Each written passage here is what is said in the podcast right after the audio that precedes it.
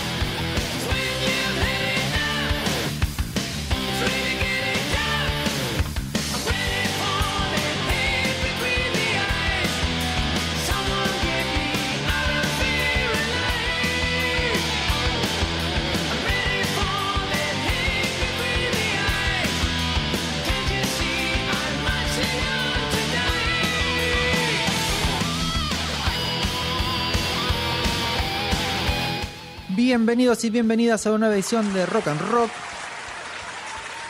Programa número 62. Sí, señor. ¿Cuánta energía para arrancar este programa? Sí, está bueno arrancar arriba, arriba, arriba. Sí, porque está medio fresco, ¿viste? Está medio gélido. en. Entonces vamos a ponerle un poquito de Muy pimienta, porque si no. ¿Cómo le va, querida Nancy Jaimes? Bien, muy bien. Ahí la ¿A querida usted? copiloto. Muy bien, muy bien, aquí con un nuevo programa. Retomamos los especiales en vivo. Sí, me gusta. Así que te- tenemos un disco hermosísimo para, para escuchar. Eh, lo que vamos a hacer con los programas en vivo, ya lo hicimos con el disco de Charlie y ahora también lo vamos a hacer con justamente el disco de Divididos, Sí, vivo acá, del 2003, el año que viene cumple Es años. verdad, está ahí de cumplir añitos. Eh, segundo disco en vivo de cuatro que sacó esta banda, porque le copa eso. Le parece, copa y cada tanto va subiendo, ¿viste? En Spotify Sí. tiene, tiene, así que bueno, vayan a buscarlo. Yo creo que es una banda que lo da todo en vivo y eso es lo lindo del registro. Ni hablar que son súper profesionales, la tienen recontra atada, súper ajustados. Clarísima. Y el manejo con el vivo creo que es lo más lindo que tienen. Sí, sí, sí, sí. sí. Entonces- Bueno, años, ¿no? Años para, ¿Y qué te parece? para llevarlo adelante. Ahí el querido Moyo y Arnedo tienen... Si tienen que, que peinar canas, uff, Uy, no, olvídate. tienen para tirar al techo. Eh, como les decíamos justamente, eh, cuando traigamos estos, vamos a traer todos estos discos en vivo, vamos a disfrutarlos en su mayoría. Recuerden que no tenemos mucho tiempo, pero vamos a hacer una selección y sumarle algún datito. Por lo general le tenemos mucho dato, mucha nerdeada, mucha cuestión. En los programas cuando, cuando sea en vivo vamos a disfrutarlo. Es como un recital, lo vamos a escuchar. Así no que vamos a estar charlando todo el tiempo. prepárense un cafecito, ábranse una cervecita, prepárense algo para disfrutarlo en el momento que lo escuchen, porque también estamos en Spotify, Deezer, eh, En Apple Amazon. Podcast, donde quiera, todas las plataformas en donde esto se puede Busquen subir. podcast es y ahí está. subido. Y cada vez que des- descubro uno, ahí me mando. Ah, mira, esto es una plataforma nueva. Tiqui, tiqui, tiqui. Adentro. Ah, tengo una para pasarte, ojo. Papá. Vamos a sumar. Saludo al querido Diego González que está ahí operando al otro lado.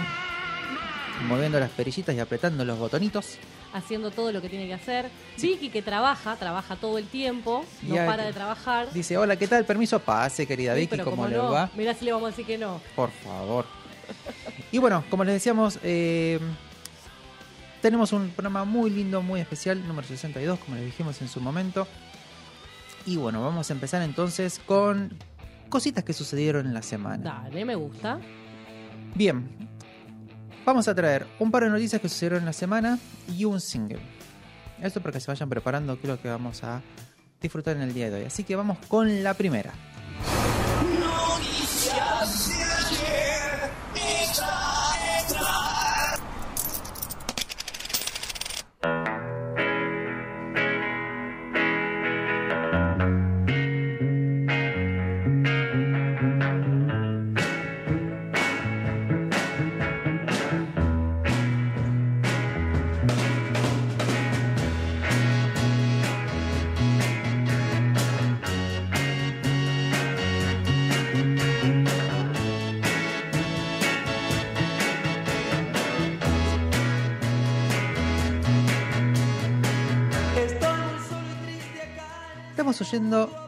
Clásico nacional si los hay. Vos sabés que cada vez que, cada vez que escucho este tema es como que entrar a un museo. Sí, tiene sí, todo sí. eso, ¿no? El sonido, el aroma, decís, wow, esto es historia. Te transporta, es verdad. Estamos escuchando la balsa de los gatos. ¿Por qué? ¿Por qué estamos escuchando la balsa? Porque el pasado lunes, 11 de julio, se celebró el Día del Baterista Argentino. Salud y cariños para todos los bateristas. Por de favor, a todos los bateristas argentinos. ¿Por qué? En honor a Oscar Moro. ¿Y ¿Quién ¿Qué- fue Oscar Moro? ¿Quién fue este señor? Bueno, fue, fue todo. fue todo este tipo en este país. ¿Por dónde anduvo? Por todos lados. Así que probablemente han escuchado y si no, miren, eh, tienen tarea para el hogar, para tirar para arriba. Bandas como Los Gatos, Riff, La Máquina de Hacer Pájaros, Color Humano, Cerú Girán, ¿no? Estas bandas fundacionales del rock argentino, de lo que se conoce como rock argentino, ¿no?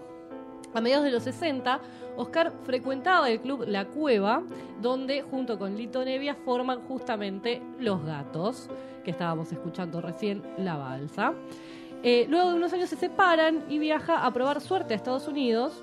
Sin mucho éxito, es traído nuevamente por Billy Bond para volver a reunir a los gatos. ¿sí? Billy Bond, personaje. Primero es fantástico, lo quiero un montón. Es duro, un duro, se la banca, te dice, no me vengas con gilada acá, pum, la cosa es así, así, así. Sí, señor. Y es uno de los responsables de lo que fue el nacimiento y el crecimiento de lo que fue rock nacional. Sí, totalmente. Un pequeñísimo paréntesis. ¿Por qué escuchamos eh, el tema de los gatos, no? La balsa. Porque es justamente la primera canción eh, de- que consideramos rock nacional. Porque antes de eso, a ver, nos vamos a contar un poquito quién fue que estuvo ahí en la composición. Eh, todas las canciones que llegaban acá se hacía una interpretación y se cantaban o en inglés o se traducían. Sí. No había nada de producción nacional. Por eso esta canción es tan importante, más allá que nos guste o no nos guste, pero porque es tan importante, es la primera. Es fundacional, claro, tiene que ver con eso. Y tiene toda una historia y una mística detrás. En principio, o la, la historia, digamos, oficial que ha quedado establecida es que en el 67 eh, Lito Nevia y Tanguito compusieron esta canción juntos en el baño de la Perla de Once, Sí. ¿no? Como esa es la historia que se cuenta. Y se considera entonces la primera canción justamente de rock nacional, ¿no? Tanguito, personaje que también fue fundacional y que abandonó muy, muy pronto este plano y no lo hemos podido ver crecer demasiado, pero que igualmente en ese poco tiempo dejó marcas como bastante importantes dentro de la historia de la música, ¿no? Volviendo a lo que es eh, el tema de Moro, ¿no? Para fines de los 70, la banda Los Gatos se separa nueva- nuevamente y se va a trabajar como chofer de colectivos. Eso es hermoso. porque si no, ¿Cómo llegaste Eh. ahí? Decía, pero volvé, tráiganlo a ese muchacho. A mí me parece igual hermoso, hermoso. Te tomas un bondi y Moro te lleva. Son esos momentos de la vida errante de un artista que decís, ¿qué, qué haces acá? ¿Qué estás haciendo acá? Eh, retoma la batería por suerte, regresa al circuito musical y participa en, y acá tenemos justamente, Tomen nota. tomen nota, Color Humano, junto a Lito Nevia y Edelmiro Molinari, ex Almendra, ¿De dónde venía? Tranqui. tranqui también, ¿no? Eh, venía de no hacer nada. En Por su Gieco, con León Gieco y Raúl Porcheto, justamente. En La Pesada del Rock, con el querido Billy Bond. Y en La Máquina de Hacer Pájaros, junto a Charlie García. No nos olvidemos, aparte, lo hermosos que eran los nombres de las bandas en ese momento. Es que tenían todo un concepto y un porqué. O sea, estamos transitando.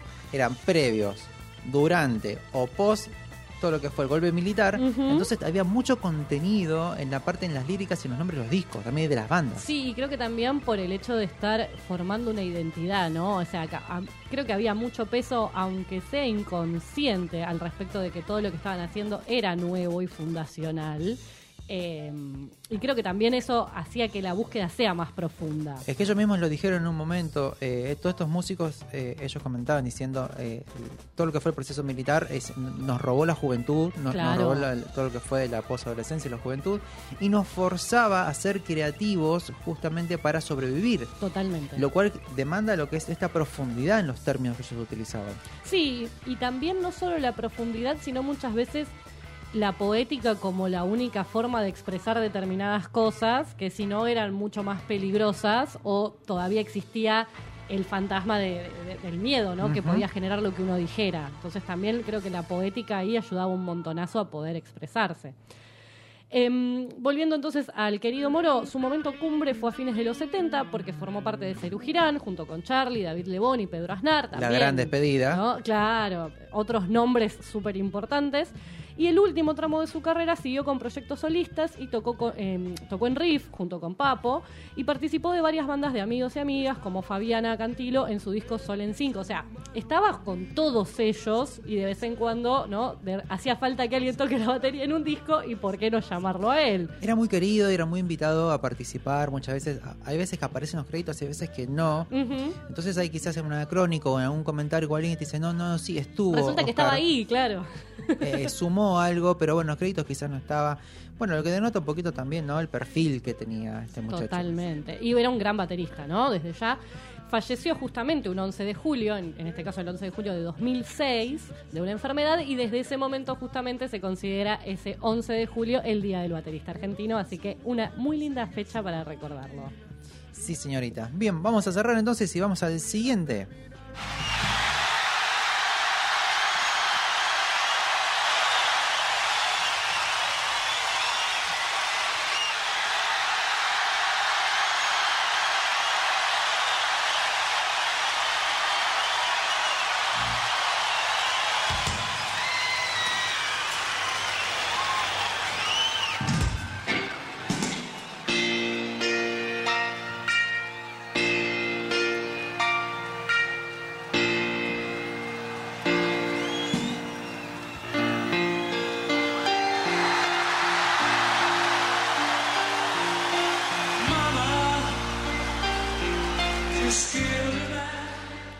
Eriza la piel. Tremendo. Y lo conseguí, dije, tiene que ir entero. Desde Sí. que aparecen los, los- los músicos hasta que justamente empiezan a probar los instrumentos ahí brevemente. Bueno, el 13 de julio, el miércoles pasado, se celebró el Día Mundial del Rock en honor al emblemático concierto a beneficio del Live Aid de 1985 que se realizó para combatir la hambruna en África. Sí, señor. Justo el- la semana pasada hablábamos un poquito de esto, ¿te acordás? Porque Sí. estuvimos hablando de otros de esos recitales también así masivos que se hicieron por causas. Exacto. Bueno, ¿qué sucedió? Fue que entre 1983 y 1985 la región árida del norte de Etiopía sufrió una gran sequía denominada el infierno de la tierra. Hay que ponerle ese nombre a algo, ¿no? Uf, O sea, por algo será que se llama así. que no solo generó la falta de alimentos, sino también de agua. Oh, Y esto generó la muerte masiva de la pobl- población por culpa del hambre que reinaba en ese momento y se estima que murieron cerca de un millón de personas. una bestialidad. Una locura, Una una locura total. Yo cuando repasaba los números decía, wow. Bueno, cuestión que la iniciativa Live Aid nació como idea de Bob Geldorf y uno Sí, dice, señor. ¿qué hizo este muchacho? Bueno, es líder de la banda de Boomtown Rats. Igual eh, es, es Pink Floyd en Sí. The Wall, o sea, ya está. Sí, sí. Para mí siempre va a ser él y no puedo sacarlo de ahí. Si uno dice, ¿quién? El actor. Vayan El a ver la película, claro. por favor. e- Es él. Bueno, el protagonista de la peli.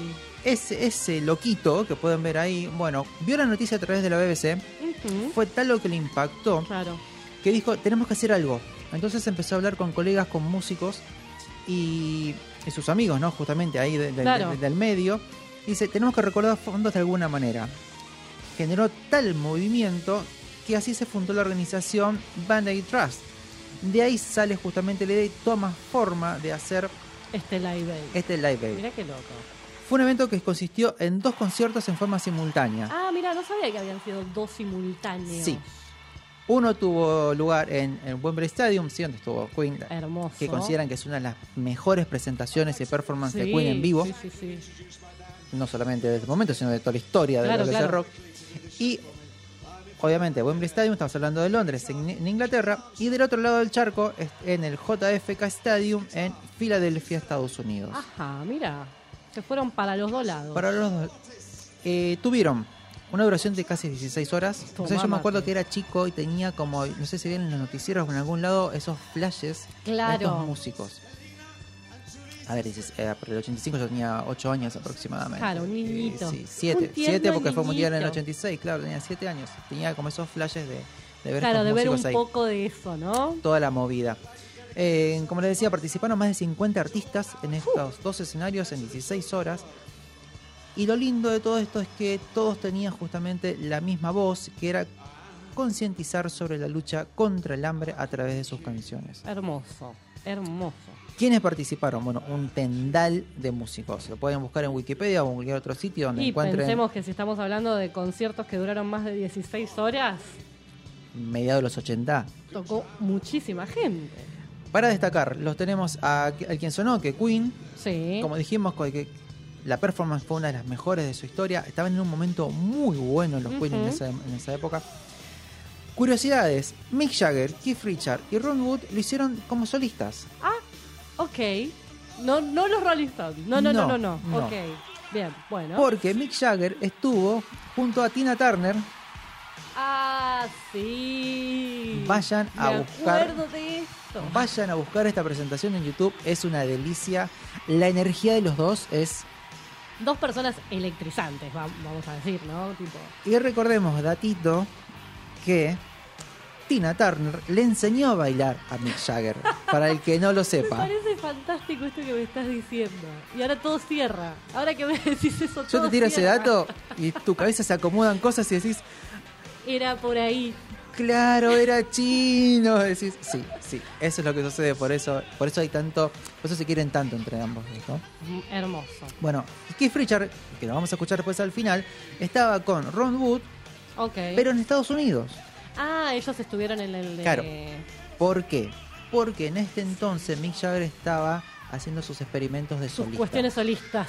Entonces fue un impasse que tuvieron los Rolling Stones, si bien la banda no se desarmó, pero cada uno andaba en la suya. Tenían tiempo para hacer lo que quisieran y después volver, que sabían que la gente los iba a estar esperando. Exacto. Bueno, escuchamos hace un ratito a David Bowie con Sí. una reversión de, de Héroes. Hermoso. Eh, vayan a verlo también, aparte es muy lindo verlo a- justamente a, a Bowie de traje.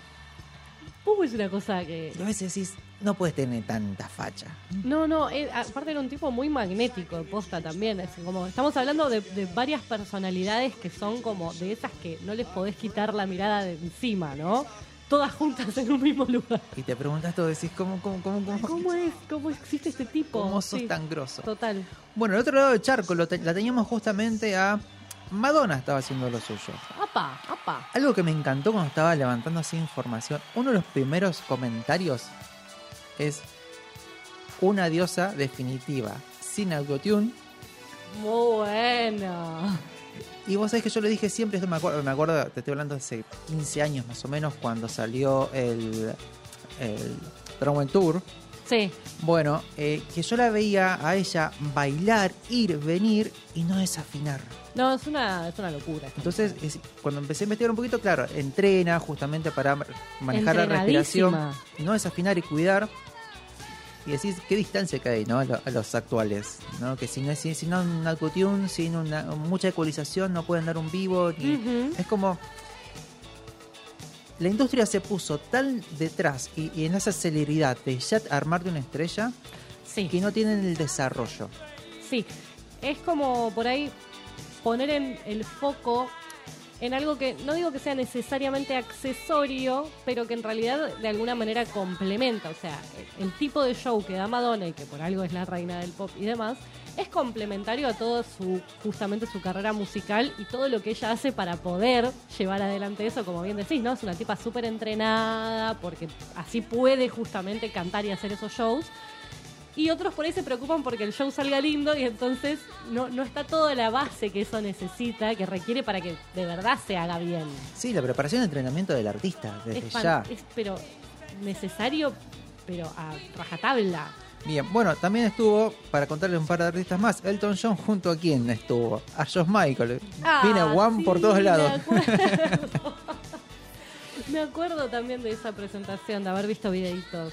Sí, Después, sí. bueno, estuvieron, estuvieron los Who y rápidamente les cuento un par. A ver, estuvo Sting, Led Zeppelin, los Duran Duran, Santana, The Beach Boy, Patti LeBlé, estuvo Pretenders. The Pretenders, Neil Young, Sade, que estaba en su momento muy, muy a full, Black es verdad. Sabbath también estuvo por ahí. Y Paul McCartney fue el que se encargó del cierre justamente en Inglaterra. Muy bien. Y tenemos ahí, porque del otro lado, y escuchemos quién abre. eh, escucha. Work speaks for itself. Some artist's work speaks for his generation. It's my deep personal pleasure to present to you one of America's great voices of freedom. It can only be one man, the transcendent Bob Dylan. ¿Y esa voz de quién es? Del tío Jack.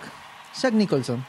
Bueno, Nicholson en el escenario diciendo que justamente algunos artistas hablan por sí mismos y algunos artistas hablan por la por su generación. generación, totalmente. Y bueno, lo presenta ahí a Bob Dylan, que como les conté hace un ratito, sube con Keith Richard y con Ron Wood Claro, y hacen la interpretación de Blowing the Wind, Blowing the Wind. Blowing the Wind, perdón, que nada, una muy linda versión para cerrar Seguro. justamente.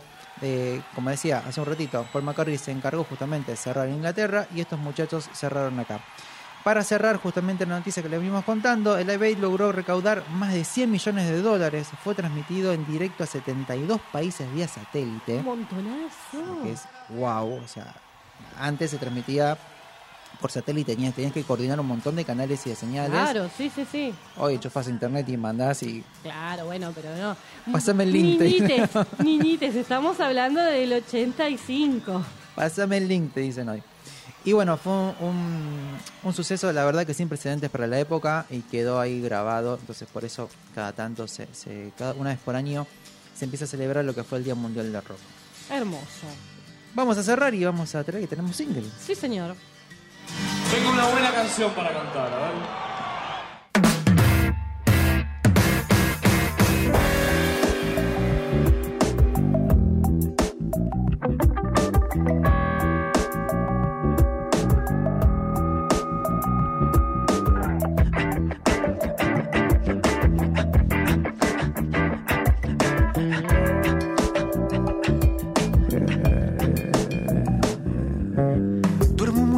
Hago ruido, no cocino, tengo estrés y pierdo pelo, no uso sal. No cobro un sueldo ni un ingreso fijo muy seguido. Estamos escuchando Tu Mascota, el nuevo tema de Nahuel Briones. Ya compré. Ya compraste, ¿no? ¿Viste? Yo sabía que ibas a comprar. Escuché ese grupo, ese sonido de fondo, dije, a ver a vos, listo, ya está, adentro. Yo sabía, yo sabía. Bueno, este es el primer adelanto que saco oficialmente Nahuel de justamente el nuevo disco que va a estar disponible en agosto. O sea, falta muy poquito para que saque el disco completo. Eh, y justamente Nahuel Briones es un compositor, es arreglador, es productor, trabaja mucho haciendo discos de otra gente, pero también tiene justamente su propio proyecto solista y este va a ser su quinto disco de estudio de canciones nuevas. Ah, ya tiene un recorrido. Tiene un recorrido exactamente, viene sacando desde el 2010 discos, si no me equivoco, Eh, y es como bastante seguido y buscado en la escena indie de, de Buenos Aires, ¿no? Justamente estos últimos meses él lo que estuvo haciendo fue una serie de recitales de despedida de sus últimos dos discos, que son El Nene Minado y eh, Guerrera Soldado, del 2018 y del 2017. Los estuvo tocando enteros prácticamente eh, en varios lugares. Y justamente en esas despedidas él estuvo haciendo hincapié en que los estaba entre comillas despidiendo, o sea, más vale que va a seguir tocando temas de esos discos, pero como que quería hacer un cierre para darle lugar a lo nuevo y estuvo como medio advirtiendo, medio amenazando que lo que se venía iba a ser bastante distinto, que como que el disco nuevo no, no iba necesariamente por el mismo lado que lo que ya viene haciendo, que para él es importante justamente el artista que es fiel a sí mismo y que eh, lo único que podía prometer era que él iba a seguir haciendo siempre lo que se le cante y que estaba buenísimo si lo querían acompañar como si no, o sea, pero que para él era importante también eso, que, que un artista lo siga interpelando, ¿no? Para bien o para mal, pero que nos sorprenda y nos presente algo nuevo. ¿Cuánto sim- ¿Cuánta simbología? De todo, de todo, tenés para tirar para arriba. Hacía falta decir, nótese y archívese y ya está, listo. A partir de acá, algo nuevo. Totalmente, exacto, como que esa es un poco la, la búsqueda, ¿viste? Em, igualmente, más allá de que este es el primer tema que saca, sí, está disponible en plataformas, se puede escuchar y, todo, él, después de estas despedidas de, de estos dos discos, ahora está haciendo una pequeña gira en donde está tocando solo, este es un formato no con banda, sino solito con su guitarra, por varias provincias y por varios barrios de, de Buenos Aires y ahí ya estuvo adelantando algunos temitas, este y otros más. Eh, o sea que un poquito ya se pudo escuchar del disco, pero en una versión distinta a la que va a salir en el, este, obviamente en el álbum. Pero además hizo algo que me pareció muy interesante y yo creo que te va a gustar. A ver. Hizo una van premiere del disco hace un par de semanas. Entonces permitió que la gente pueda acceder a escucharlo antes. ¿De qué manera? Era un streaming que vos entrabas a la página de él y tenías como la opción de comprar la entrada, que salía a 500 pesos, o también te la podías ganar. Ajá. Y lo que pasaba era que te habilitaba en la fecha en la que habían establecido un link que duraba 48 horas, que lo podías reproducir las veces que quisieras, donde tenías todas las canciones visuales y las letras también de los temas. Entonces era como todo un evento más allá de poderlo escuchar, ¿no? Y la forma de ganártelo era respondiendo un cuestionario de 10 preguntas al respecto de distintas cosas de toda su discografía como una manera de permitirle a aquellos que tengan una relación más personal con su obra, poder acercarse, poder tener como un premiecito, un mimito, y escuchar el disco antes y encima gratis. Bien. Así que estuvo haciendo eso, o sea que hay un montón de gente que igual ya conoce todos los temas. Igual como productor te digo, todo lo que venís contando la retiene. No es boludo, me parece. No lo quise decir, pero tiene todo muy, muy pensado. Exactamente, y me parece como muy interesante esto también de aprovechar esta posibilidad que nos da hoy en día el streaming, en donde sacar un disco es subirlo a plataformas, que eso se puede hacer de otra manera, se puede hacer por un tiempito, darle la posibilidad a la gente que realmente lo conoce y lo sigue, que lo escuche antes y que lo tenga ahí y poder darle el feedback ¿no? también al artista. Eh, como de alguna manera con este mimo, me pareció como bastante interesante. Vos sabés que sí, me quedé pensando y bueno, claro, cómo han cambiado los tiempos, ¿no? Hoy quizás si se te filtra un disco no es tan grave, porque es todo tan efímero también, ¿no? Como diciendo, bueno, sí, ya está el disco y bueno, y pasó y Bueno, pasó. está, claro. en, en la maraña y en la ola de cosas que se van produciendo y van saliendo todos los días, pasa ahí de largo. Tranquilamente. Que, mira, vos ibas contando. El viernes pasado salió, salió el nuevo disco de Demetric, la banda Sí. de- también de indie. de- y el día anterior lanzaron un tema y te decían tantas horas sale el disco. Pasadas las horas te, te habilitaban el disco. Claro. Pero claro, es un disco de 30 canciones aproximadamente. Y quizás no te haces el tiempo. Obviamente puse favoritos, quedó ahí, todavía no lo pude escuchar. Pero lo que voy es que no debo ser el único al cual hay tantas cosas eh, en simultáneo Muchísimas. Que está bueno hacer este parate para decir, bueno, ok, en tal momento, tal día, tal, tal hora vamos a habilitar Claro. el disco. Y la idea también eh, un poco de una experiencia a distancia pero colectiva, ¿no? O sea, todos tenemos ese mismo día, esas mismas horas para escucharlos, como también buscarle una vuelta ahí medio de comunidad. Sí, también justamente buscar este, este punto de, de- de, quizás de pseudo compromiso con decir, bueno, tal día, tal hora me voy a poner a escuchar y lo tengo dos días para escuchar. También está muy bien, tengo 48 horas y bueno, ok, listo, tengo como Tengo un un tiempo. margen desde ya, sí. Eh, che, es súper interesante. ¿Viste? Está piola, está piola. Bueno, va a estar presentando el disco próximamente, justamente. Todavía no dijo las fechas exactas, pero sí dijo que va a estar por lo menos en Capital, en varios barrios también de, de lo que es el Gran Buenos Aires y en algunas ciudades de- del interior del país también. Así que va a haber presentación de- del disco en formato banda, con todos sus músicos co- acompañantes, que la verdad que todos la rompen, así que está buenísimo. Eh, y bueno, escúchenlo porque está muy lindo. Me encantó. La verdad, bienvenido Nahuel Briones Sí, señor. con su mascota, vamos a decir. Chicos y chicas, quédense que ya hacemos una pequeña pausa, una pequeña tanda y arrancamos con este gran disco vivo acá de Divididos.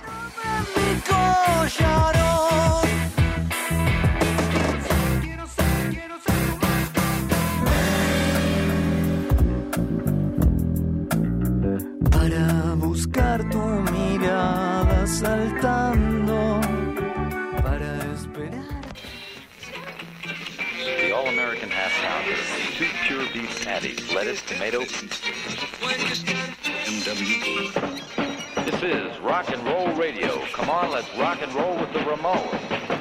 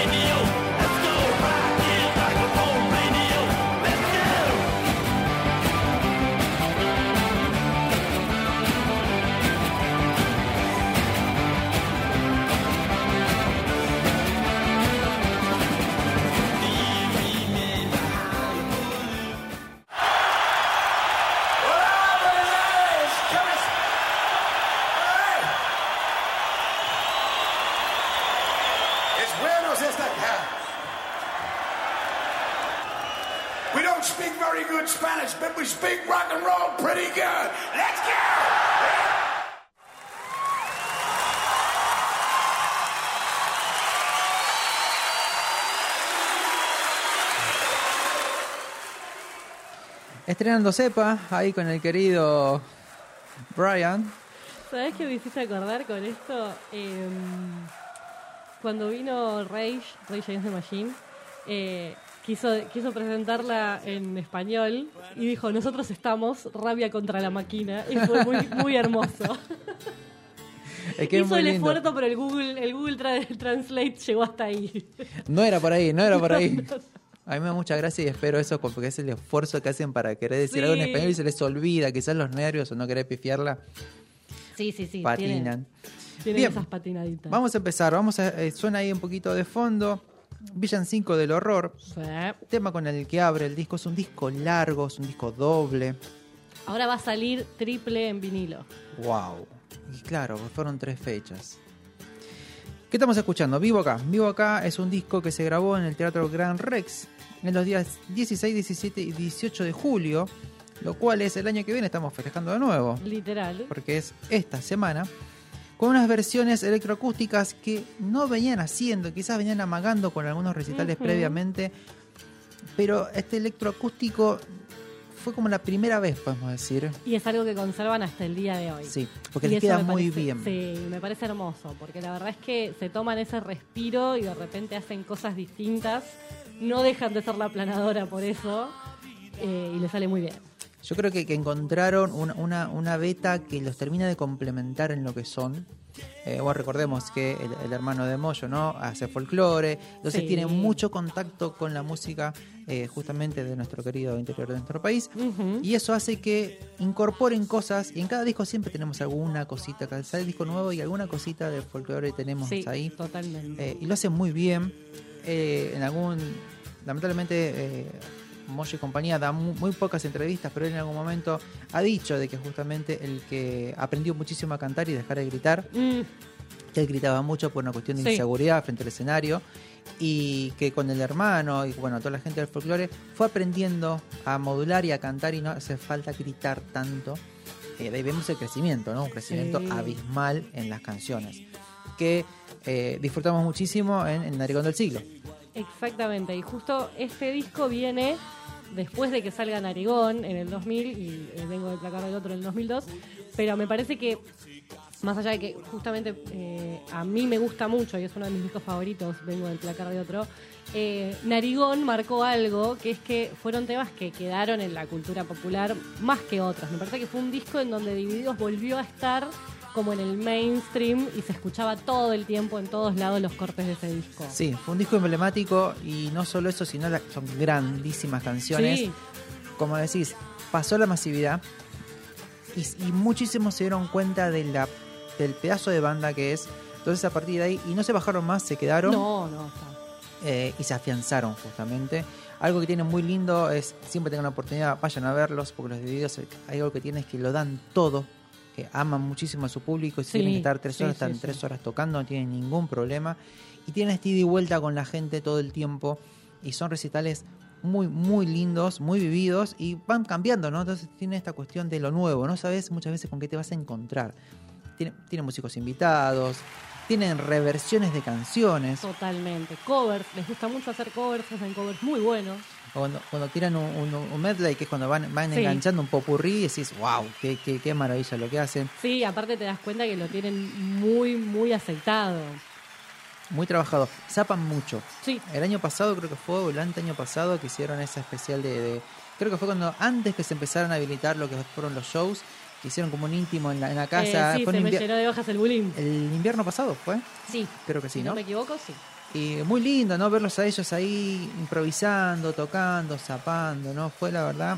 Está en YouTube, lo pueden ir a buscar. Y de hecho, eh, justamente a los shows que estuvieron haciendo en el ópera, si no me equivoco, llevaron esa misma puesta. Entonces, el bloque acústico que hicieron lo armaron como eso. Pusieron las alfombritas, las hojitas otoñales y, y se sentaron en el piso y ahí tocaron los temas en esa versión, muy sacada de esa zapada que estuvieron haciendo. Exacto. Bueno, lo comentamos antes cuando estábamos preparando el material, encontramos algunas, algunas descripciones, ¿no? Como diciendo que se alejaban un poco de las versiones y no les queda muy bien. No, todo lo contrario, chicos y chicas. Eh, quizás se permitieron experimentar un poquito más con sus propias canciones, Totalmente. llevándolas a otro lugar a ver a dónde iban. Incorporan violines, el udu, que el udu es un, es un instrumento muy lindo de cerámica, que, que- que se va como soplando y se va, se va haciendo, percutiendo, tocando las manos. Cajón peruano, guitarras eh, electroacústicas y un piano. Uno dice, ¿cuándo? Sí, Bueno, en un sí, momento sí, hay un piano por ahí funcionando. Lo presentaron en dos discos. El primero es muchísimo más acústico, más tranquilo. Y el segundo es un poquito más rockero. Y de nuevo, a esto que hablábamos, ¿no? De a veces los- la importancia de que los discos se escuchen completos y de armarlos y todo lo demás. Justamente decidieron hacer esto y tener como los dos bloques bien marcados de cada una de esas formas de tocar. Tienen un recorrido muy, muy lindo. Y les digo, eh, ahora vamos a escuchar una selección de temas porque justamente el tiempo no nos da. Pero vayan a escucharlos, porque es un disco que encima en Spotify en todo está el disco entero, o sea, en Sí, todas, las, sí, sí, todas las canciones, pónganle play y disfruten. Entonces vamos a escuchar ahora la primera canción que se llama Como un cuento, una versión muy linda de Divididos.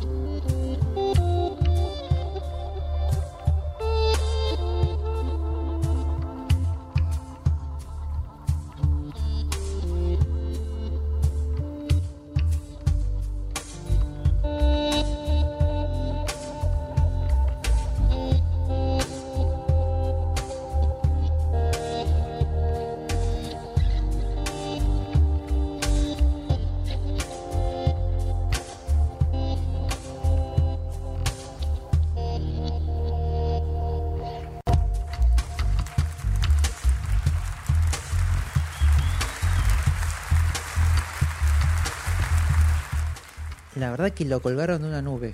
Ay, es una cosa que te lleva de viaje. Es súper etéreo el tema, la verdad es, es, es precioso. Bueno, se nota ahí lo que es la voz de Moyo. Sí, El totalmente. cambio, el cambio, la verdad que es, es abismal, es súper placentero escucharlo. Y bueno, y también invita ¿no? a cantarlo, porque tiene esta cuestión de más lento, va más tranquilo, va más pausado, ¿no? Y creo que es un disco que ya te va marcando el tempo. Sí, totalmente. Esto, chicos y chicas, es para disfrutar. Miren vamos que es así, vamos a ir de esta manera. y el enganche, ¿no? Entre temas, también súper logrado, ah, con este que Sí. ya estamos escuchando de cortina, que es que ves. Que ves que en su momento lo habían hecho con Federico Gil Solá. Sí, exacto. Y usted eligió un tema, Y yo elegí un tema, sí. que es el que se viene ahora. ¿Cuál es? Sí, el tema que elegí en este caso es Gárgara Larga y lo elegí particularmente, más allá de que me gusta, porque también es el único tema que tocaron en este disco en vivo, en estas presentaciones, del primer disco de estudio de ellos, de 40 dibujos ahí en el piso, que es un disco del 89. Sí. Eh, Entonces estamos hablando justamente de un tema que tenía unos cuantos años encima. Eh, me parecía interesante esto, como justamente se tomaron el trabajo y, y el gusto de reversionar y repensar y demás, que traigan un tema de su primer disco me pareció súper valioso. eh, y me pareció como el tema que puede demostrarnos también cuánto creció la banda. Sí, sí. Es como un contraste muy interesante lo que, lo que generan. Ah, Exactamente, por eso elegí este, justamente este tema, Gárgara Larga. Bien, entonces vamos a escuchar Gárgara Larga.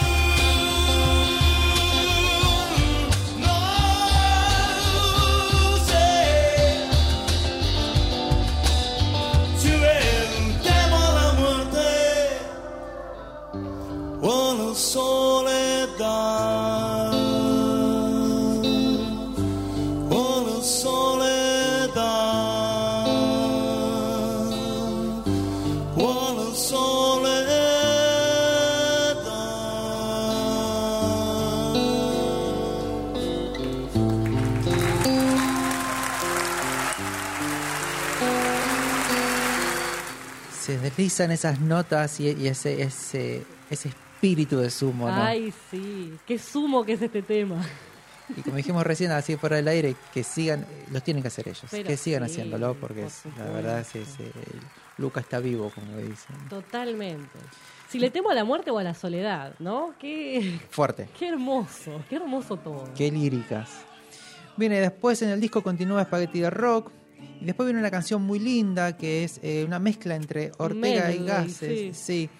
Andala Bartelos y Niño Hereje. Esa canción que es un momento cuando salió eh, súper experimental. Sí, sí, sí, sí. Y ellos mismos lo dijeron, vamos a hacer que de, de nuevo está muy bueno en ese disco porque te ponen esos temas como 3, 4, 5 temas seguidos, uno más folclórico que el otro, ves que están haciendo cualquiera ahí y está perfecto, está muy bien. Sí. Bien, continúa el viaje y otro temita que eligió usted. Sí, y esta vez, bueno, el puro gusto, ¿no? Este, también puedo ponerle, puedo ponerle un motivo, eh, y es el hecho de que también me gusta mucho cómo lo hicieron, me gusta cómo lo instrumentaron, le agregaron cositas, y justamente es un tema de el disco de estudio inmediatamente anterior a que saquen este disco en vivo, por lo que justamente para mí parte de estas búsquedas que estuvieron haciendo acá con esto de lo electroacústico y este otro ritmo, ya está en Vengo del placar de otro, justamente. Pero igual los estuvieron toqueteando para el vivo a los temas. Y este es el tema que le da nombre al disco y que la verdad que a mí me parece súper hermoso. Así que eh, nada, no podía no elegirlo. De hecho, no lo había elegido y tuve que volver y cambiar mi selección. Bueno, eso nos pasa durante la semana mientras vamos eligiendo los temas. Bueno, un disco que justamente dicho por el mismo Moyo es un disco que nace de las ganas, ¡Apa! ¿no? Y claro, post-crisis, Claro, total. sí, Entonces- 2002 salió, claro, a pleno. eh, dijeron, bueno, queremos hacerlo. Se graba acá, en Buenos Aires. A ver, Naricón del Siglo se graba en Abbey Road en el 2000. Gol de Mujer anteriormente, fíjate los discos, ¿no? Sí, sí, sí. Gol de Mujer del 98 en Los Ángeles. Sí. Y bueno, vienen a parar justamente a Vengo al placar de otro. Que es un disco en el cual tiene mucha instrumentación. Hay versiones hasta con 12 violines, 4 Sí. chelos, un fagot. Eh, también suman bastantes, eh, un, un corno, flautas. Vuelven otra vez a meter estas, estas canciones con reggae, Sí. con folclore nuevamente. Y también en cierto punto estaban celebrando 15 años de la banda, ¿no? Sí, y también eh, todo esto que decís de lo post-crisis está claro en el contenido de varios temas también. Es como que es- está latente, está latente la crisis ahí por debajo de, de esas canciones. Sí. Bueno, entonces vamos a escuchar Vengo del placar de otro. Thank you.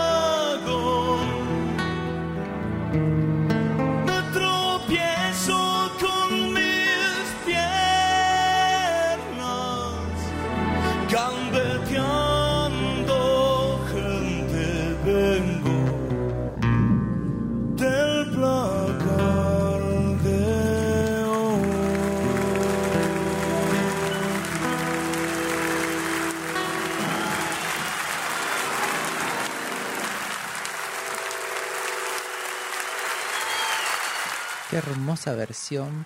Aparte para un día linda. medio gris, Ay. viste, melancólico, que sí, sí, sí, te genera. Me, me gusta que genera ese clima como de, de soledad, ¿no? De oscuridad. Tiene, Tiene mucho clima, eso es lo que me parece que estuvo muy bueno de la presentación, ¿no? O sea, fíjate cómo la instrumentación no es mucha, pero aparece en determinados momentos clave y termina de generar esa atmósfera, ¿no? le da un cuerpo, es como decimos con las canciones, las hace anchas, las hace grandes. Sí. Este es genial. Bueno, sonando justamente de fondo Sisters. Después continúa Agua en Buenos Aires. Eh, chicos y chicas, vayan a escuchar de realmente cuando termine el programa Sí, el disco entero. Es- es- está tan bien hecho. Y bueno, ya para ir cerrando este lado A, vamos con una canción que se llama Dame un limón, que va a sonar ahora en un ratito, que justamente es de la era de la boludez. Sí. Un tema que donde participa el Gus Santolaya, que anda por ahí. Que siempre está en algún lado. Es como, como Midas, ¿viste? Donde toca, hace oro. Sí, sí. Bueno, eh, justamente también en este disco está trabajando Federico Gil Solá, También. quien fue batero de ellos. Y es en el disco en el cual conocemos la por primera vez una faceta de los Divididos cuando hacen su cover del Arriero, Sí, tema de Atahualpa. Exactamente. Anteriormente no teníamos hasta ese hasta, hasta ese Hasta ese disco 93. una, una canción de esa forma y creo que si hablamos de covers Coverazo, que les queda hermoso. hace una cosa increíble, bueno, justamente de Atahualpa Yupanqui. Entonces, bueno, vamos a recordar una nueva versión, vamos a escuchar cómo suena Dame un limón de esta versión electroacústica Hermoso. de Divididos. No bailo, no. Los rifles no responden en el salón. La gorda y su cadera con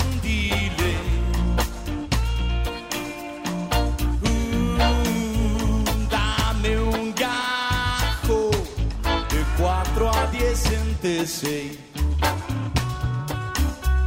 El popo pide a gritos un limón. No bailo, no, y que ni se te ocurra un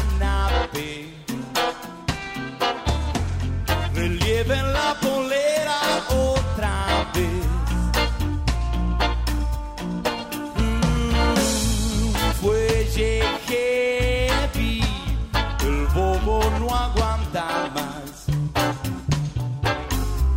Se me llenó de hojas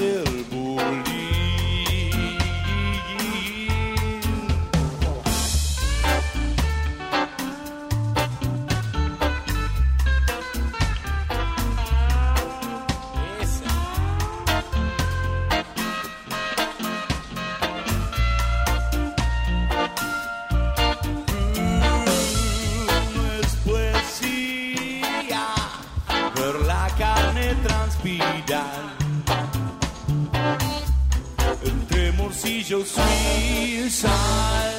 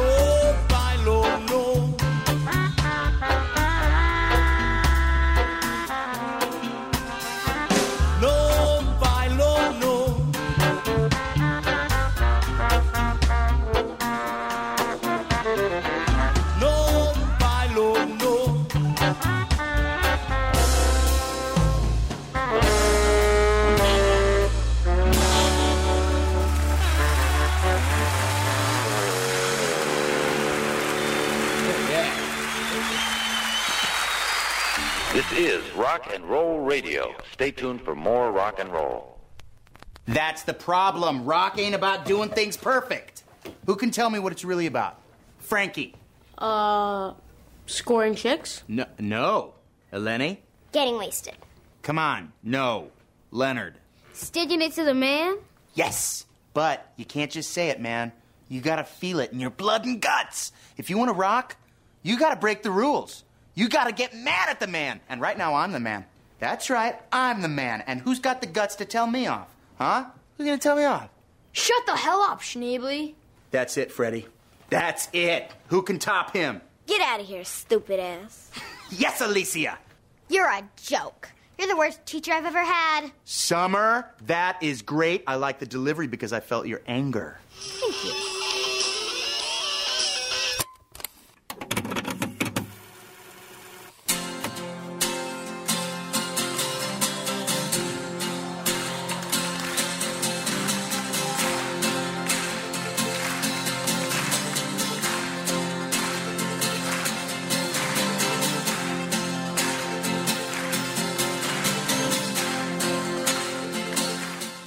Empieza el segundo disco, Compar Mil.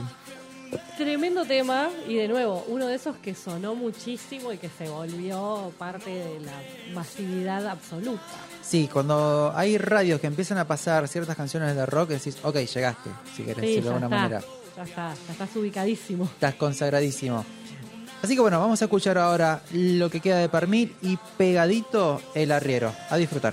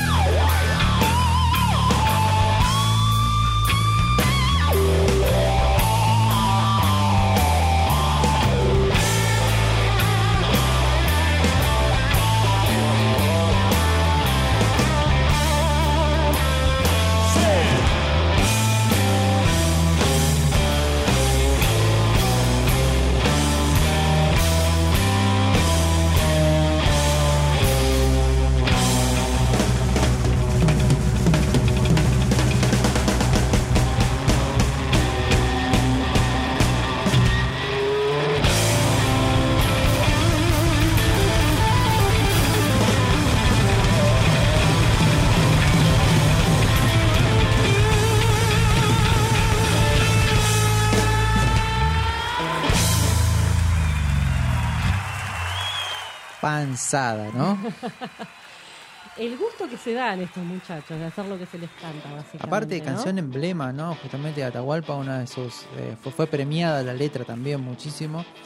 Y, y bueno, estos muchachos lo hicieron di- dinamita. Sí, y aparte, justamente dejamos las dos canciones juntas porque marcan como este quiebre entre lo más electroacústico y lo más eléctrico, con ese solo de batería en el medio entre los dos temas, que es como ese punto y aparte de, bueno, miren que ahora se viene todo esto. Espabilense, Vayan despiértense. despertándose, chicos. El que estaba sentado ahora se para Por favor, que tenemos que seguir tocando. y a moverse. Continúa que está sonando ahí de fondo justamente salir a comprar, que el- ellos lo empalman con Gol de Mujer.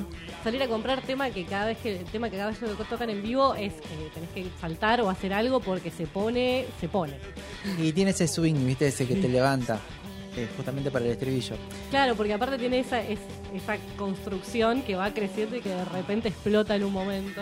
Es como muchos músicos hacen con las canciones, que es el momento que van comprimiendo hasta el momento mm. y sueltan larga soltar, claro. en el estribillo. Después le continúa Sábado. Le continúa Luca, una canción muy linda. Hermosa. Sí. Que la verdad que es una, es una preciosura. Y has elegido otro tema para continuar. Sí, y elegí en este caso Vida de Topos también porque es un tema muy lindo. Es otro de los que tocan de Narigón del siglo, justamente. Que, como decíamos, es un disco que la pegó mucho eh, en el mainstream, que sonaron en todos lados, no solo en las radios de rock, justamente. Y es, si no me equivoco, sí, es uno de los discos de los que más temas tocaron. El que más temas tocaron justamente fue La Era de la Boludez, que tocaron cinco temas, entre el medley y cosas, qué sé yo, porque es un disco súper emblema. Pero justamente te, demuestra cuánto también Narigón la pegó en la gente, que de ese disco también tocaron cuatro temas, y es uno de los que más estuvieron cubriendo. Y Vida de Topos no es uno de los más conocidos o los- de los que más sonó en todos lados, pero sí acá hay una versión muy bella.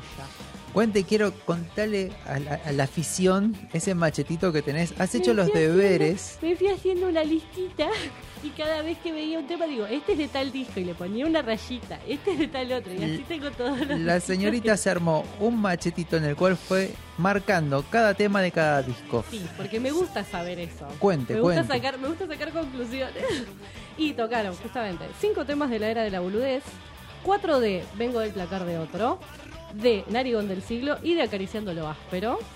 Y tocaron tres de eh, Otro Letra Balarna y de Gol de Mujer y uno pobrecito justamente de 40 dibujos ahí en el piso que es Garganta, Gargara Larga que lo escuchamos antes. Es- pero estuvo bastante balanceado, viste, dentro de todo. Y estamos hablando de toda la discografía anterior. O sea, tocaron de todos los discos. Claro, 40 dibujos es un disco que no tocan muchos temas de ahí. Lo que pasa es que es un disco que les remueve muchísimo. Ellos cuando hicieron, se, se cumplieron años, eh, justamente de la salida de ese disco, eh, comentaron un poquito brevemente, les recuerda mucho a su época de sumo, Y a todo lo que pasó con Luca, y es como que le- no les remueve eh, cosas muy placenteras, entonces prefieren dejarlo ahí y hacer foco justamente en todo lo que vino después. Sí, totalmente. Entonces vamos a escuchar Vida de Topos.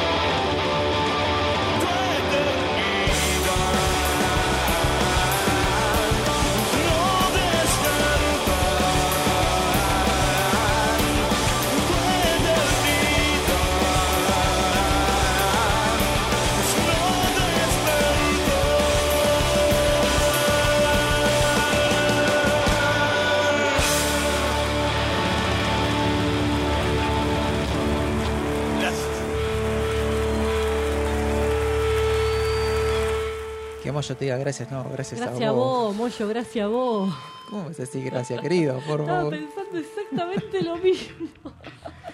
Bueno, este eh, disco cuando salía en el 2003, a partir de ahí no sacarían nada nuevo hasta el 2010 con Amapola del 66, que lo presenta justamente a Catriel Ciavarela, Ujú. eh, ya en la batería, ¿no? Justamente, y lo deja, los deja ya Jorge Araujo, que sepa hacer sus proyectos personales y demás Y su cuestiones. vida, ¿no?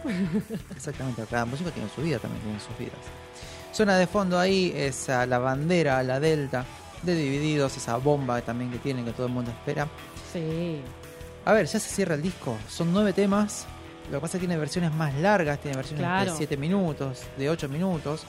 Como la canción que viene después de la Delta, que es Mañana en el Abasto, una versión muy linda que hacen. Re largo el tema. Eh, no lo elegimos por eso, pero bueno, se empieza a despedir.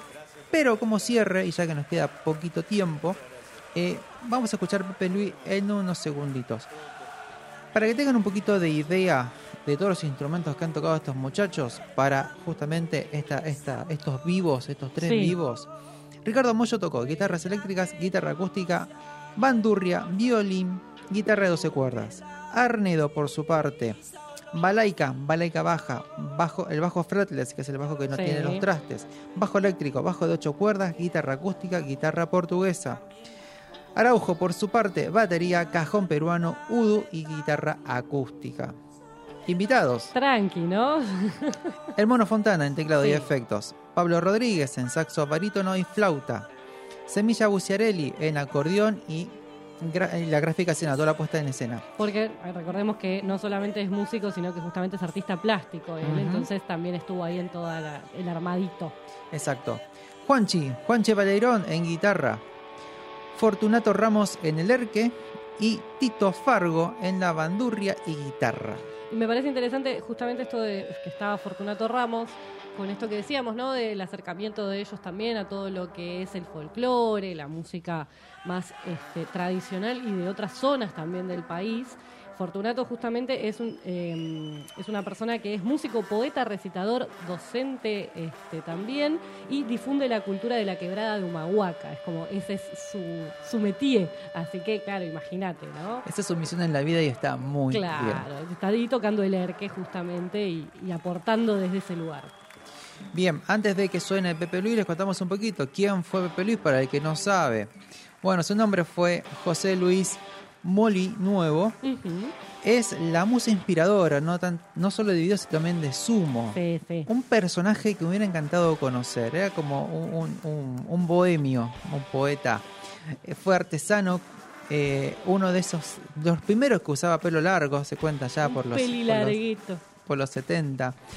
Una- pero, a ver, era una persona muy culta. Sí. Amante de los libros, las revistas y de la música. Dicen que era fanático de Pescado Rabioso. Sí.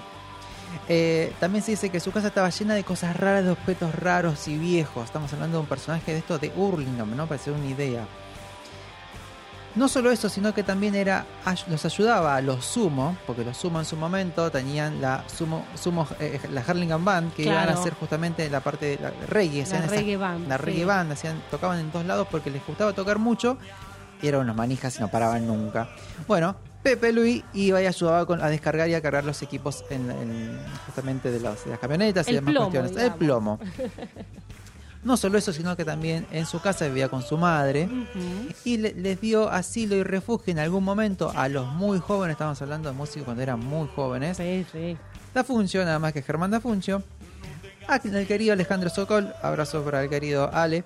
Y Diego Arnedo. Entonces fíjense, este personaje que era como, Unía a todo el mundo. era como un cometa que estaba ahí dando vueltas. Totalmente. No músico con ellos, pero estaba ahí. Pero estaba generando. alrededor, era parte de, de todo eso.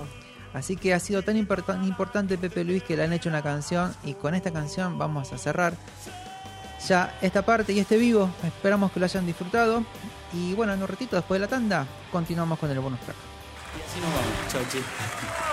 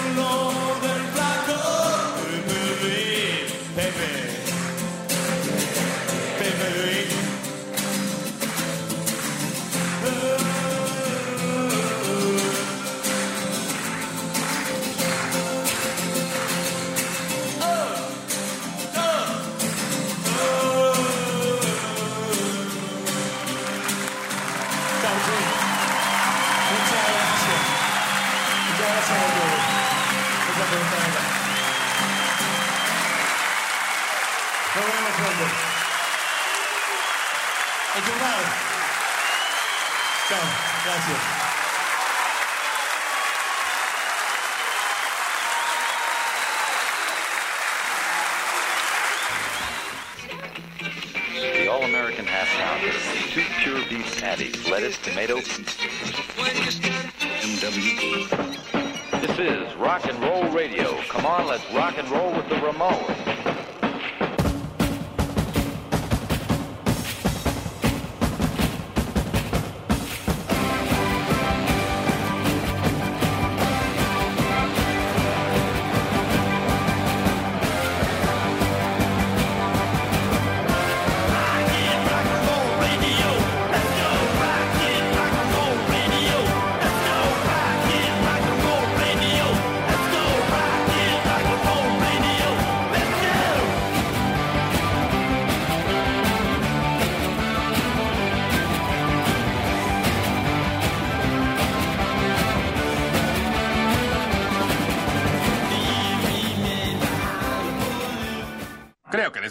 Mucho.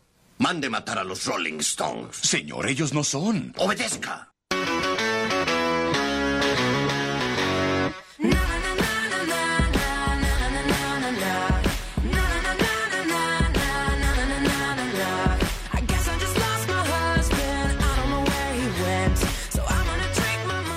Y porque suena Pink y So What, entonces es momento del bonus track. Sí, señor, así es. Y esta vez vamos a hablar de músicos que tienen sinestesia.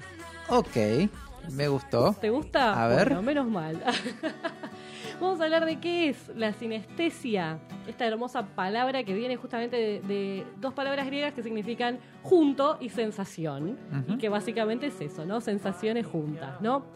Es una condición o fenómeno neurológico donde un estímulo de una modalidad sensorial involuntariamente provoca una experiencia de otra modalidad sensorial. ¿no? Entonces recordemos nuestros cinco sentidos, vista, tacto, gusto, oído y olfato, ¿no? Bueno, algo de esos sentidos también genera una respuesta de algún otro. O sea, escuchamos algo y nos genera una respuesta visual. Como de a pares. Exacto, trabajan medio como de a pares, exactamente. Parece ser que esto se da porque cuando nosotros estamos formando nuestras conexiones neuronales, alrededor de los dos años de edad se da un proceso que se llama poda, en donde justamente ciertas neuronas se conectan y otras van muriendo porque no quedan conectadas a nada. Y Oh. la- los- claro, pues pasa. Me encanta el nombre poda igualmente, Sí. me parece fantástico. Es como sutil. Es como sutil, exacto. Le van cortando esas ramitas. Y resulta que los sinestésicos justamente tienen las conexiones hechas de otra manera o tuvieron una poda menor, ¿no? Y entonces ciertos sentidos quedan conectados de una manera que a los demás no. Ok, Ahí te está sigo. el punto. Perfecto. ¿sí? Entonces ahí es donde pasan estas cosas. Imagínate que tenemos eh, pares distintos correspondientes de estas, co- de estas formas de conectarse los sentidos. A cada par de correspondencia se la, se la llama un tipo de sinestesia y hay más de 60 tipos de sinestesia. O sea, puede pasar un montón de cosas y también tiene distinta graduación, digamos. Hay gente que lo vive mucho más, gente que lo vive mucho menos. Pero, por ejemplo, hay personas que también eh, ciertos sonidos le generan sensaciones táctiles, ¿no? Entonces hay sonidos que le generan como si estuvieran tocando determinadas cosas. Vos sabés que yo había visto una vez un documental donde había una, una chica que lo tenía, pero como súper pasado, claro. que veía los sonidos Sí, y le preguntaban que cómo era la experiencia y es como ver colores que se mueven con, la, con los sonidos, con las conversaciones. Y yo dije, flash. Exactamente, tal cual. Eh, hay nombres que le suenan a determinado color. Lo que la mayoría de, de los sinestésicos dicen es que, por lo general, no llega a ser algo igual que les traiga problemas en la vida cotidiana. Primero porque lo tienen desde siempre. Pensá que esto pasa a los dos años de edad. No es una dislexia, por ejemplo. No, claro, es algo que es su, su forma de experimentar el mundo y lo tienen desde toda la vida. De hecho, muchos tardan mucho tiempo en darse cuenta de que no le pasa a los demás, hasta que no tienen una conversación, digamos. Los daltónicos. Exacto, una conversación en donde algo los hace darse cuenta de que eso que a ellos les pasaba no le pasa al resto de, de la gente. Por ejemplo, una chica que justamente eh, es sinestésica y que ella ahora eh, pinta cuadros que tienen que ver con las canciones que escucha, ¿no? Qué y cómo bueno. se relaciona eso. Contaba que ella se dio cuenta ya de adolescente, más o menos, eh, esto, porque había llegado el momento en el que los celulares podían tener eh, tonos polifónicos y podíamos ponerle eh, ringtones y canciones, ¿no? Y agarra y le dice a un amigo, ay, voy a, ca- voy a buscar una canción que sea del mismo color que mi celular. Y el pibe dijo, ¿eh? ¿Qué? ¿Cómo una canción del mismo color? ¿De qué estás hablando? Me encantó, digo, yo ya me digo, ¿y- ¿y cómo es eso? Claro, y ahí es como que le dijo, ah, que vos no ves un color, etcétera, y ahí empezó a darse Qué cuenta de que no todo el mundo experimentaba así la vida, Buenísimo. lo cual me parece fantástico. Em, después también escuché el caso de, de- de un tipo que eh, le ve colores distintos a la comida según los sabores. Entonces arma sus platos en base a que sean todos del mismo color. Y no tiene que ver con el color real de la comida, sino con el color que él le, le ve a ese sabor. Que él percibe, Claro, claro. que es distinto. O sea, que es un montonazo. Eh, aproximadamente un 4% de la población tiene algún tipo de sinestesia y justamente las personas sinestésicas tienen ocho veces más posibilidades de trabajar en una actividad creativa porque justamente claro. tienen otra forma de sentir y percibir. Tiene más caminos, tiene más rutas. Tienen más rutas, exactamente, tienen más rutas. Entonces, no es raro encontrarnos ahora que hay un montón de figuras del mundo del arte, de muchas, este, justamente ramas del arte, que fueron o son sinestésicos. Tenemos Van Gogh, Paul Klee, Kandinsky, que justamente consideraba que todas sus obras eran en realidad una representación gráfica de una pieza musical, o sea, a ese nivel. Sí, sí, sí. Eh, tenemos después también en literatura Lord Byron, Virginia Woolf, Vladimir Nabokov, Marcel Proust. Todos estos eran sinestésicos de distintos tipos. Y en cuanto a los músicos particularmente, hay hasta compositores clásicos que tenían hechas escalas musicales en relación a colores, justamente. Lo que pasaba a veces es que eh, muchas veces los artistas no se animaban tan, tal vez a contar esto porque muchos tenían miedo de admitir que eh, tenían esta condición y que se confunda que todo lo que ellos habían logrado tenía que ver solo con esto, como con, con esta muleta de alguna manera, a que tuvieran un verdadero don o, o, bueno. Pero en vez de decir, uy, qué habilidad". bueno lo que estás haciendo, así, ah, no, vos te sale Ah, todo lo que fácil pasa porque es que vos podés porque, te, porque ves los colores. Claro, no, no. Este, esto es justamente Carol Steen, que es la cofundadora de la Asociación Estadounidense de Sinestesia, habla justamente de cómo se fue abriendo más. Y hay muchos grupos de gente que se junta a decir, che, nosotros tenemos esto, está bien, podemos hacer estas cosas y está todo bárbaro. Y particularmente dentro de estos 60 tipos de sinestesia que existen, la idea de juntar sonido y color o que el sonido genere una, eh, un estímulo visual en forma de colores es la cromastesia.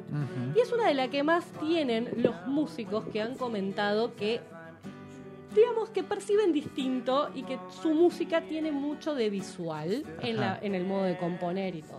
Así que traje algunos de estos músicos que cuentan que justamente su forma de componer y de trabajar tiene que ver con eh, su forma de percibir y que está así, está mezcladita y no tan separada como para nosotros, los comunes, Los mortales. los pobres mortales. Y vamos a escuchar entonces una primera canción. Don't you think that it's boring how people talk?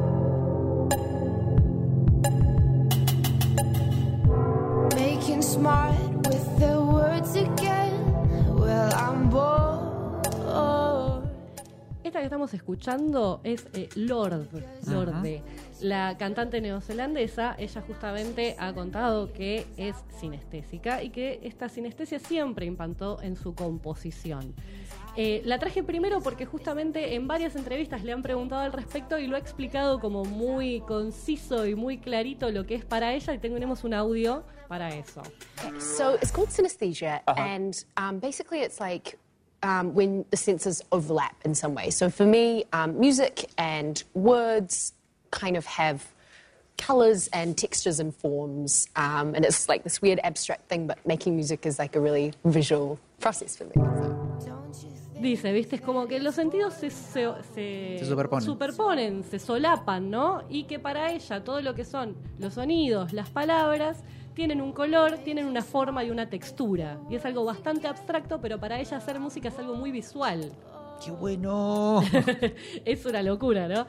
Por ejemplo, este tema que estamos escuchando, esta canción que se llama Tennis Court, la compuso junto con su productor, con Yank Antonov, y justamente al principio, cuando la empezaron a armar, para ella estaba en un color bronce, y ella quería que la canción fuera verde, entonces le sumó armonías y la letra que le sumó es para llegar a ese color que ella quería.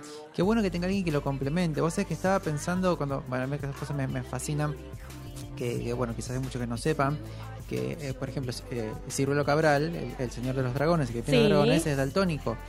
Y una vez preguntándole, conversando, eh, tuve la oportunidad de, de conversar un momento, la mujer le prepara los colores. ¡Ay, qué fantástico! ¡Qué hermoso! La mujer le prepara los colores y le- lo- los cromas que él quiere armar Claro. y después él pinta.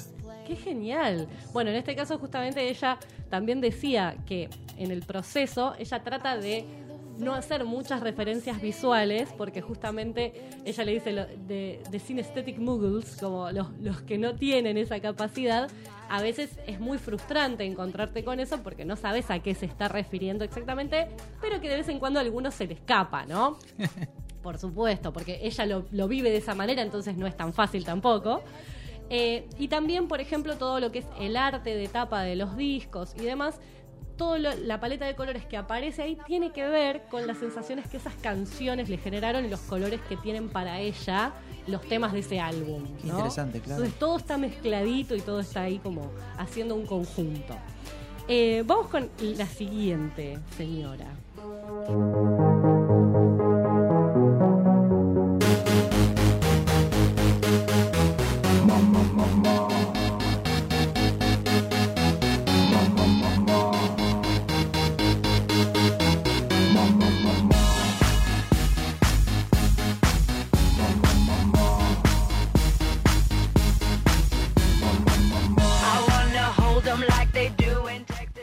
La Lady Gaga, ¿no? Que tiene todo, incluso Artista. sinestesia. Arti- artista que me encanta, sí. Es una cosa increíble esta señora, esta mujer. Y justamente ella dice que para ella la inspiración de por sí de los temas es más visual que sonora. De hecho, en una entrevista de Wall Street Journal le preguntan cómo es que compone los temas, o sea, cómo es que le viene a ella la inspiración de alguna manera, y habla justamente de que es mucho más visual. Tenemos un pequeño audio. inspiration, like a dream, like a big rainbow across my brain. I do hear music all at once and in lots of colors. Um, it's like a painting. And as I finish it, I'm just adding in all of the colors, filling in the lines. Es como que para ella viene medio todo junto y viene como una imagen, como si ya fuera una pintura con todos los colores y que cuando termina de componer la canción es como que le agrega las líneas y como que le da la terminación a esa imagen que le apareció en la mente. Qué maravilla. Bueno, a ver, destacar la diferencia. me parece una artista súper original en los sonidos. Ver, Sí. sí, estamos en el, en el mundo del pop. Y ser original en el pop es muy difícil. O sea, para salirte de, de justamente del común o lo que pide la industria. Y me parece que cuando contás esto, decís, claro. Tiene que ver, tiene que ver, porque justamente está usando otras herramientas para poder componer sus canciones. Y en el caso de esta canción, por ejemplo, para ella es de un color ámbar profundo y suele estar presente en los juegos de luces que hace en todos los shows cuando la toca.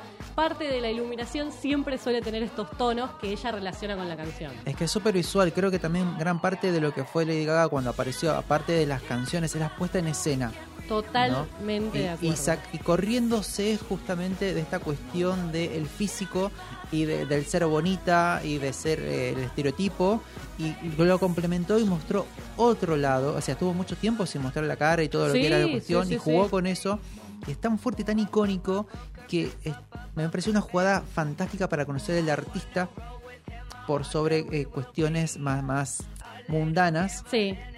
Sí, sí, sí. Eh, y un poco lo que hablábamos al principio con el tema de Madonna, cuando todo eso realmente complementa la obra y es parte de lo que estás queriendo transmitir y no es solamente porque es- está ahí y es bonito, sino que hay todo un concepto detrás para el armado de todo eso, Exacto. ¿no? Sí, totalmente. Eh, vamos con otro caso que en este caso es un caso nacional.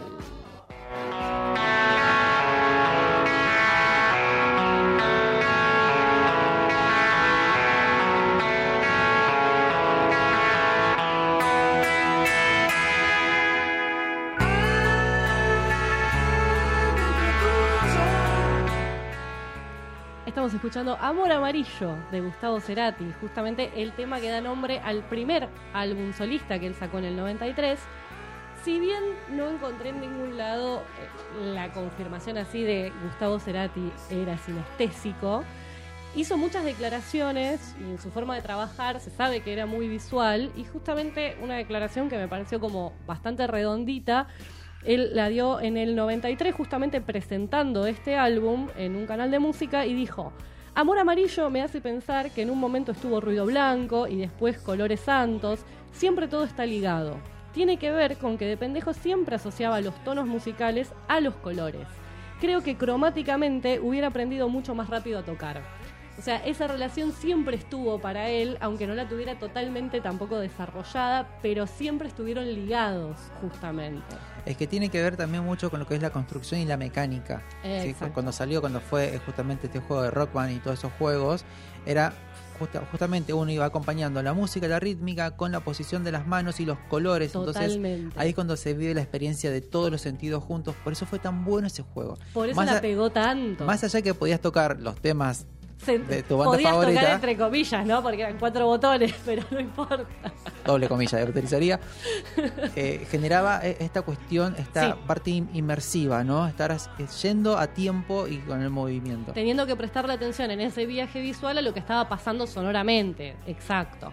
Pero bueno, él siempre estuvo todo justamente muy mezclado entre lo visual y lo sonoro y trabajaba mucho desde ahí, desde la idea del color, ¿no? Para generar la música. Entonces tiene ahí como esa, ese mismo halo de sinestesia. Y el último tema que traje, lo traje para hablar de dos personas, porque la misma canción me sirve para eso.